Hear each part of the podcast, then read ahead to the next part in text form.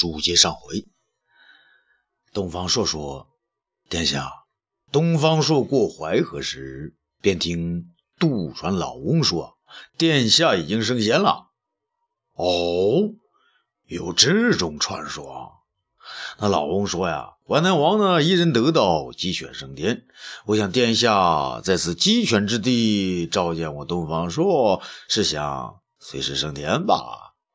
哈哈哈哈哈哈！厉害，东方大人真厉害。本王听说你是仙人下凡，不知你对此事有何看法呀？东方朔呢，非常认真的说：“殿下，如果您真的要成仙，何必还留着这区区淮南呢？”你说的对，本王呢有他也可，无他哈哈也行。这淮南太子不干了，父王，这不就听他胡说呀？东方朔，你想收我淮南封地吗？那东方朔笑了，哈哈哈哈哈！太子殿下何必着急嘛？东方朔呢，只怕王爷殿下升仙时飞得太快，而太子你啊，却还没长硬翅膀，飞不起来，可就麻烦喽。淮南太子呢，拔出剑来，咦！淮南王呢，见太子如此无礼，怒道：“刘谦，你给我出去！在东方朔面前，你还敢拔剑呢？出去！”淮南太子呢，哼的一声，怒气冲冲的走了。淮南王呢，把手一挥：“你们啊，全部下去！”这众人呢，全部离开。东方朔呢，转脸看看辛谷子，辛谷子呢，会意，也随着雷劈走了出去。淮南王呢，转过身来，两手做相依啊。东方大人，请受刘安一拜。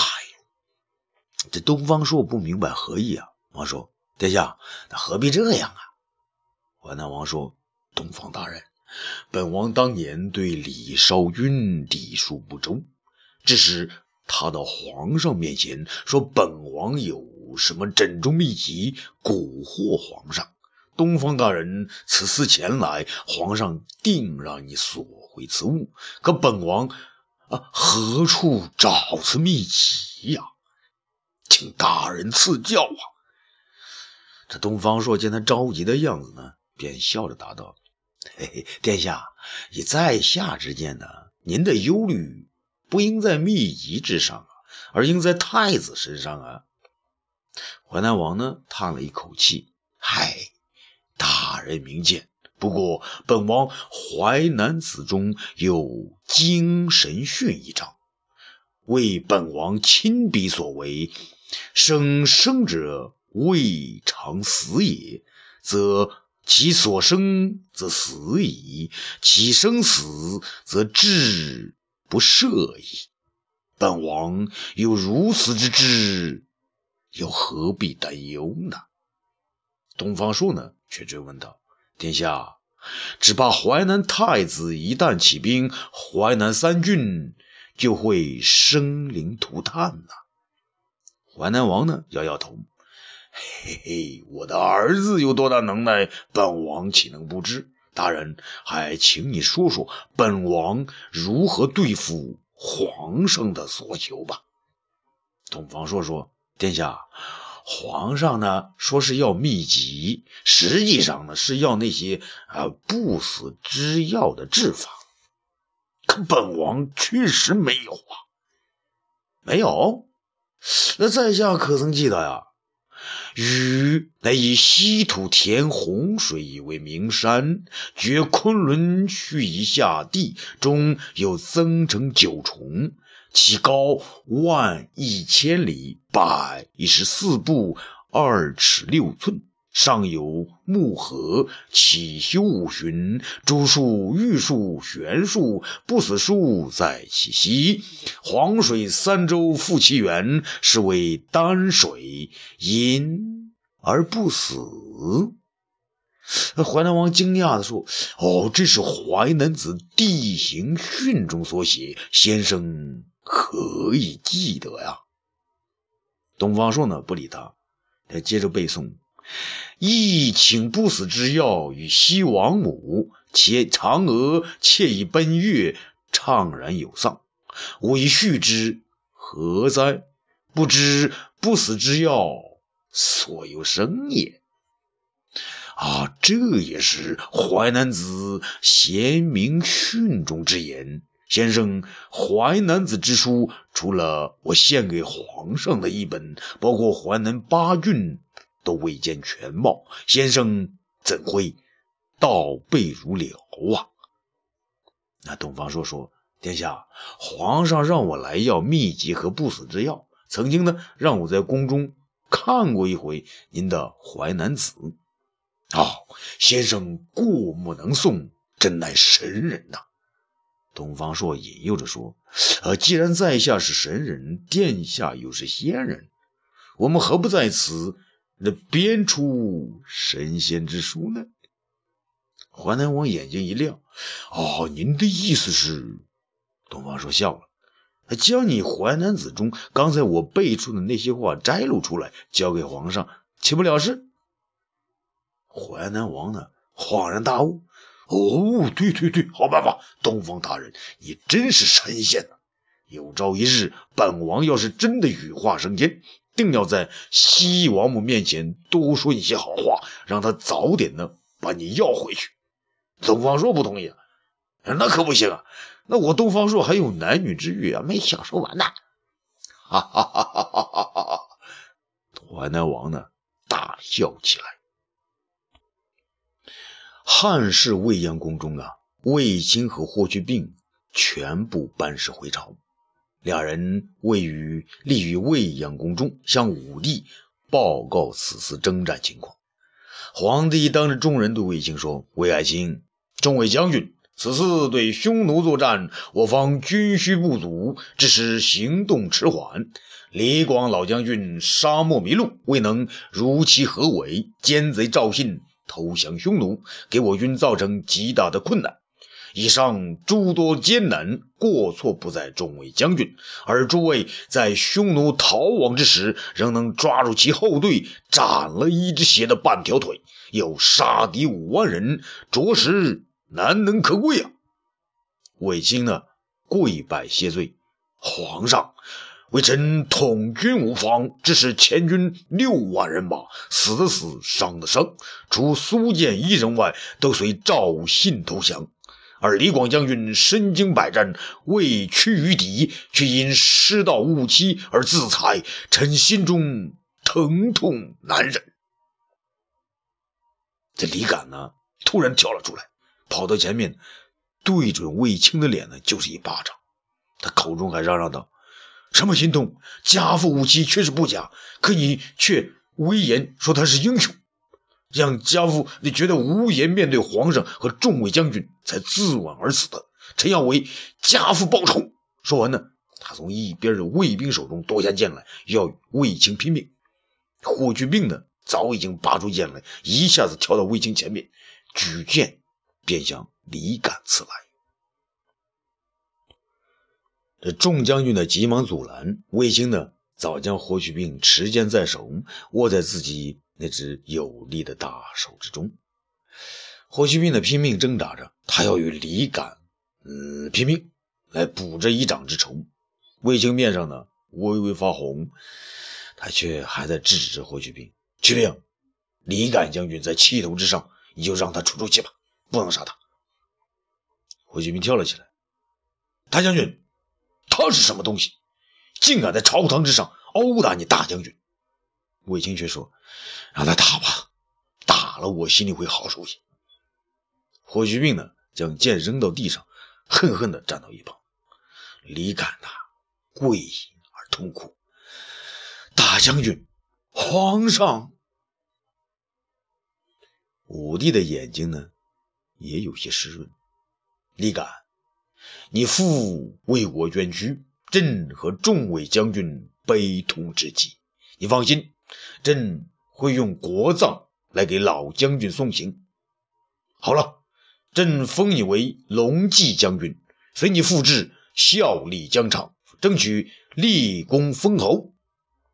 李敢呢，渐渐止住哭泣，谢皇上。武帝又说：“卫青大将军忍辱负重，责不推诿。他缺粮缺兵，此行万分艰难。朕加封他十亿三千户。卫青呢，坚决拒绝封赏。谢皇上，但是臣不能要此封啊！臣愿以此赎回苏建将军等人的过失。武帝却不以为然。苏建不能阻止赵信投降，单枪匹马逃回汉营，以军法当斩。大将军何故还乎啊？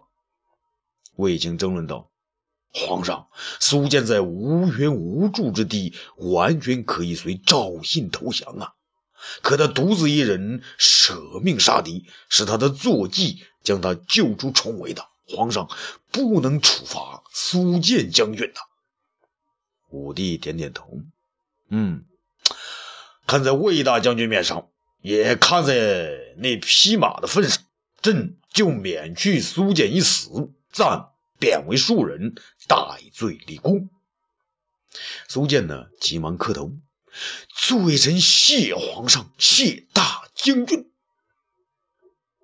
武帝呢，看了一眼霍去病，那骠骑将军霍去病从西路击匈奴。修屠王浑邪王六日行军三千里，灭掉匈奴十几个属国，打通了我大汉通往西域的道路。此等功绩，自我大汉高祖起兵以来，闻所未闻。小将军勇冠三军，朕封他为冠军侯。霍去病跪谢：“臣谢陛下隆恩。”武帝又说：“朕再赐你十亿。”五千户，霍去病却说：“皇上，张骞大人此意功不可没呀。”武帝关心的哪还有别的？那张骞不是卫子夫儿时的那个，那是两小无猜的吗？哦，张骞的夫人接回来了吗？张骞呢，向前一步，跪地而奏。啊！启奏皇上，托皇上的鸿福，霍将军已将微臣和唐义府的妻儿老小全部接回长安。武帝放心的点了点头。嗯，好，好。啊，大中大夫张骞出使西域有功，此役又帮霍去病大败匈奴，朕封你为博望侯，食邑一千五百户，继续为朕谋划西域诸事。张骞道：“啊，臣谢皇上隆恩。”武帝接着说：“朕封唐义父为通义都尉，官四品，专门负责接待外国使臣和派使西域的。”唐义父呢，也下跪致谢。武帝呢，转过脸来对张汤说：“张汤，嗯，快将叛贼赵信全家。”统统拿下，将他们斩首示众，一个不能留下。武张唐呢，就叫了起来：“皇上，单捉拿赵信全家不行啊！以我汉律，战场投敌是要诛灭九族的。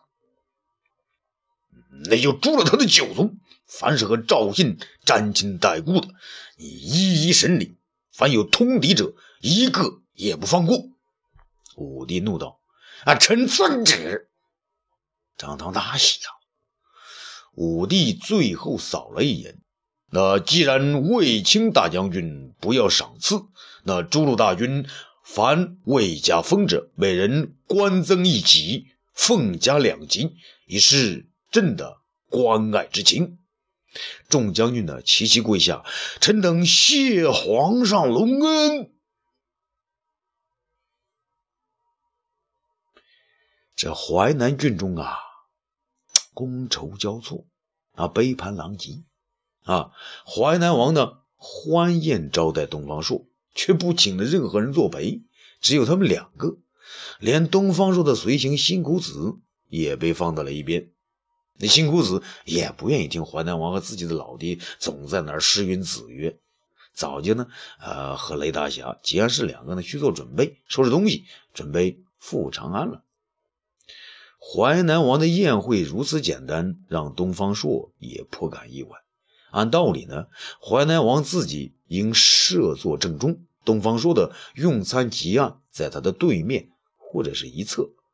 可淮南相反呢，他自己的吉案放在离家人或这个这个楚子进出的侧门不远，而东方朔的客席呢，却放在房子的正中。俩人呢不是对面，而是挨着间。如果有人从外边进来，还以为东方朔是主人。淮南王呢是被叫来陪酒的幕僚或者是门客的。啊，东方朔不管这些，反正是客随主便。淮南王呢爱怎么地啊，就让他怎么地吧。这汉人喝酒啊，爱喝杜康，有时呢把酒呢就称作杜康。淮南王也不例外，他在两个吉宴中间呢放了一个大酒坛子，坛子上呢露出一个大木勺的把东方朔呢右手够得着，淮南王左手拿得到，一看他架势，便是二人自斟自饮，各取所需。可是桌子上除了一个大盘子、一把筷子、一个酒杯之外，什么东西都没有啊！东方朔呢，喝了一口酒，觉得这是纯正的杜康，便向淮南王呢点点头，称赞呢这酒不错啊。脸呢还没有转过来，手呢却下意识的去抓起筷子，在盘子里边乱夹起来。淮南王笑了：“东方大人，不要着急，本王自己发明了一道。”离奇宴，那请您呢慢慢品尝。离奇宴，殿下，呃，臣东方朔最喜欢做离奇的事听离奇的话。可是参加离奇的宴会啊，倒是不多。东方朔笑道：“东方大人，本王琢磨出的这个东西，看起来离奇，吃起来也很离奇。可是本王呢？”呃，将它写为离奇，用的是黎民百姓的黎，春日迟迟，采繁齐齐的齐，就是我们平常说话就是祁连山的那个祁。离奇之意，便是黎民百姓丰富多彩。淮南王呢，引用了一句《诗经·幽风》中七月的一句颇有文采的诗，开始呢。与东方朔咬文嚼字，殿下，哎，东方朔呢，读书不多啊，可是也知道您说的这个离奇呢更有深意呢。董方朔心想啊，既然如此呢，那我就叫与与你这个计较计较。哦，有何深意呢？淮南王呢，露出了满不在乎的神情。殿下呀。臣可知道《尧典》里面说：“那百姓照明，协和万邦；黎民于辨时庸。那庸者，拥护之意也。您的意思是，淮南郡中百姓安居富有，乐于为您的用；黎民于社稷变乱之时，自然。”对您是拥而护之，此此中深意，臣不愿再多言语。而其之意思也有另解。诗之《小雅》里边有篇《吉日》，其中有诗云：“瞻其中原，其其恐有啊。”意思是窥视中原，见其浩大而顿生大志。这个“奇”字，当是不得了啊！啊，欲知后事如何，咱们下次接着说。